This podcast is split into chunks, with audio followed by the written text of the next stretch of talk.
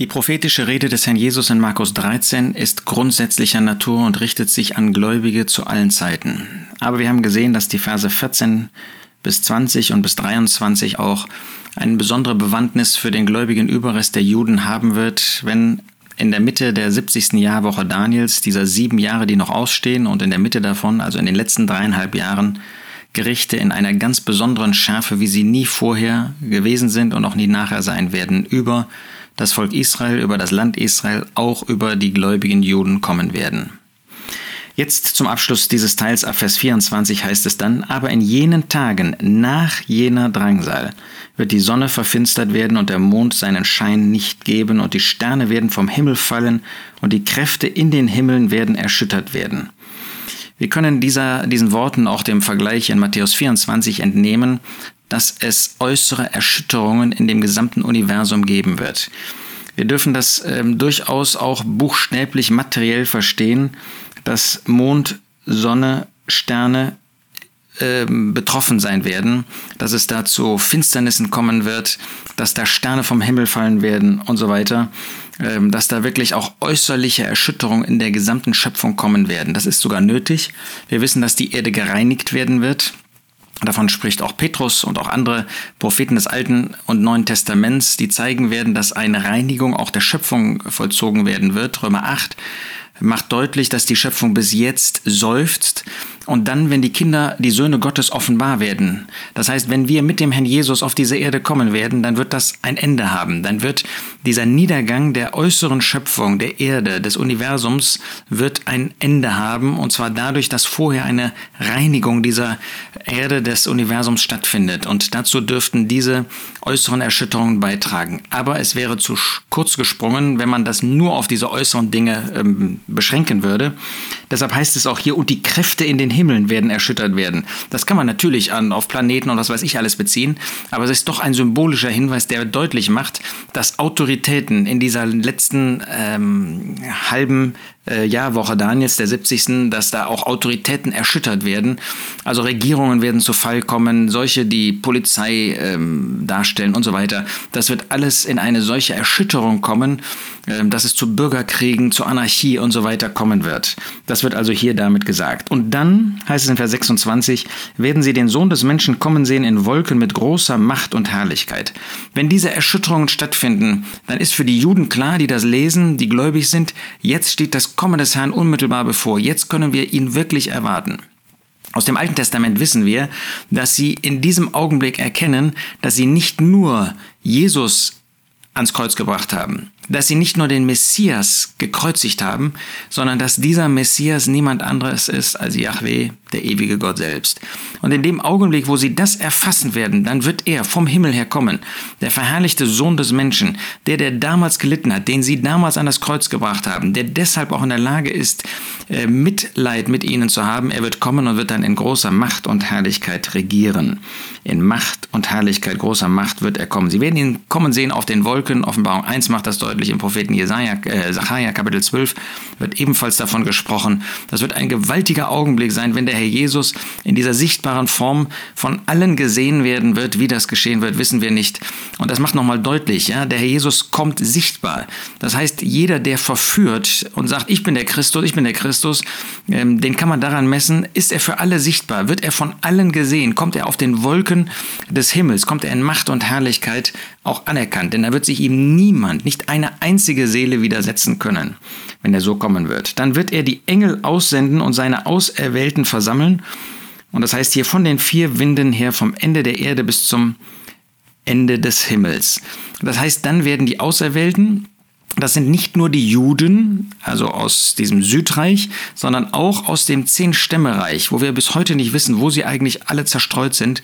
Die wird er wie ein Magnet anziehen durch seine Engel. Die werden eben in Windeseile, werden die über die ganze Erde gesandt werden und werden die Auserwählten, also diejenigen, die aus diesen zwölf Stämmen, in der Offenbarung ist von diesen 144.000 die Rede, die versiegelt werden, wird er sie zusammensammeln und sie werden nach Israel kommen. Da werden natürlich nur noch ganz, ganz wenige sein, weil die Gerichte so furchtbar sein werden, dass der größte Teil dieser Juden, der eben ein ungläubiger Teil ist, ähm, überwunden wird und getötet werden wird, sodass Platz sein wird für alle Auserwählten aus der ganzen Erde.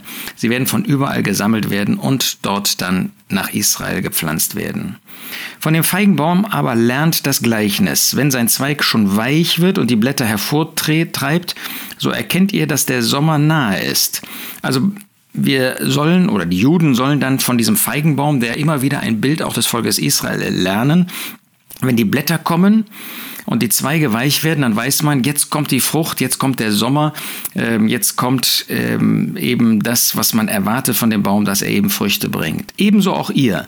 Wenn ihr dies geschehen seht, so erkennt, dass es nahe an der Tür ist.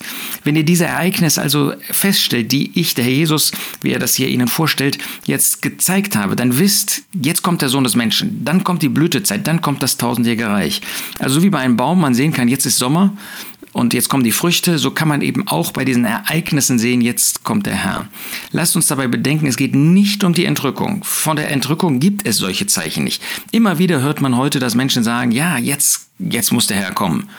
Ja, natürlich, der Herr kann jederzeit kommen. Der hätte auch vor 1800 Jahren und 1500 Jahren und 1300 Jahren kommen können.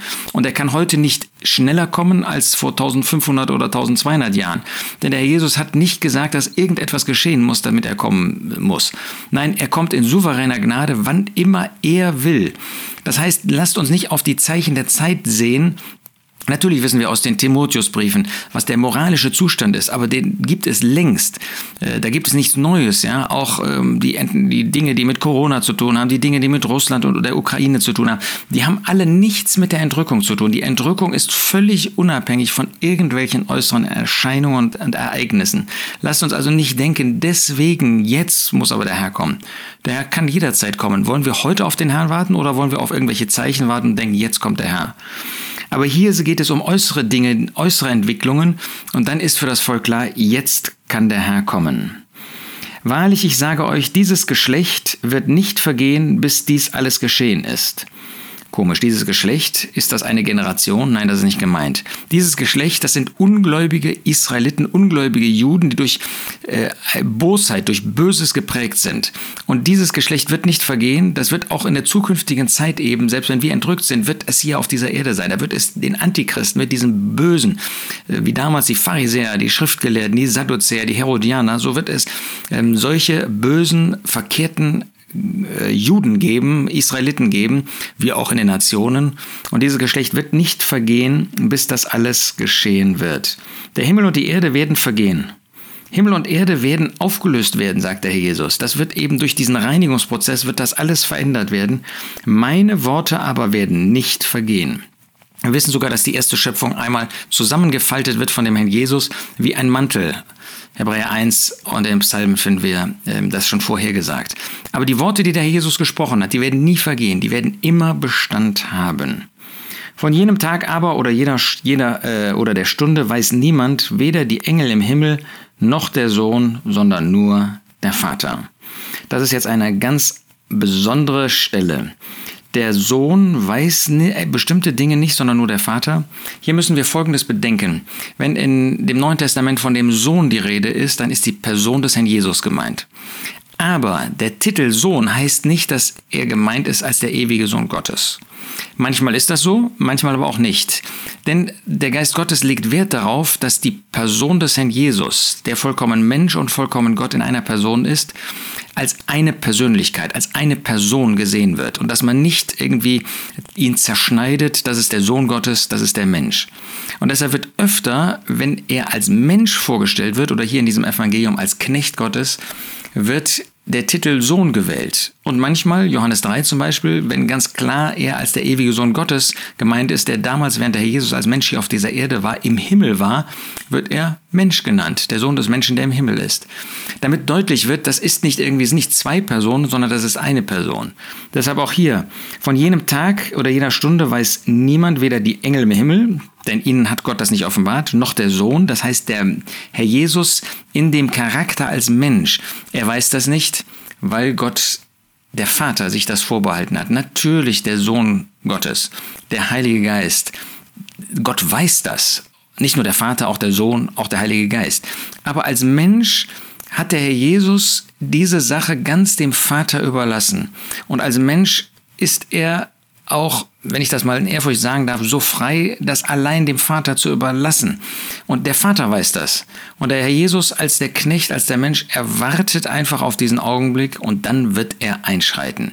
Nochmal, das nimmt nichts von der Ehre des Herrn Jesus weg, von seiner Größe. Im Gegenteil, es macht ihn umso gewaltiger, umso größer, dass wir sehen, dass er bereit ist, er, der der ewige Sohn ist, auch als Mensch zu warten, bis der Vater diese Dinge dann so bewirken wird. Der Vater wird dafür sorgen, dass diese Erde vorbereitet ist, damit er hier erscheinen kann, damit er regieren kann und als der Herr der Herren und der König der Könige erscheinen wird. Das muss eine wunderbare Zeit sein, aber wir haben gesehen, sie wird mit großem Gericht verbunden, mit großem Gericht verbunden sein. Und das wird bedeuten, für die Christen, die heute leben, aber nicht sich bekehrt haben, für die Menschen, die heute leben, sich aber nicht bekehrt haben, dass über sie Gericht kommt, dann ist es für ewig zu spät.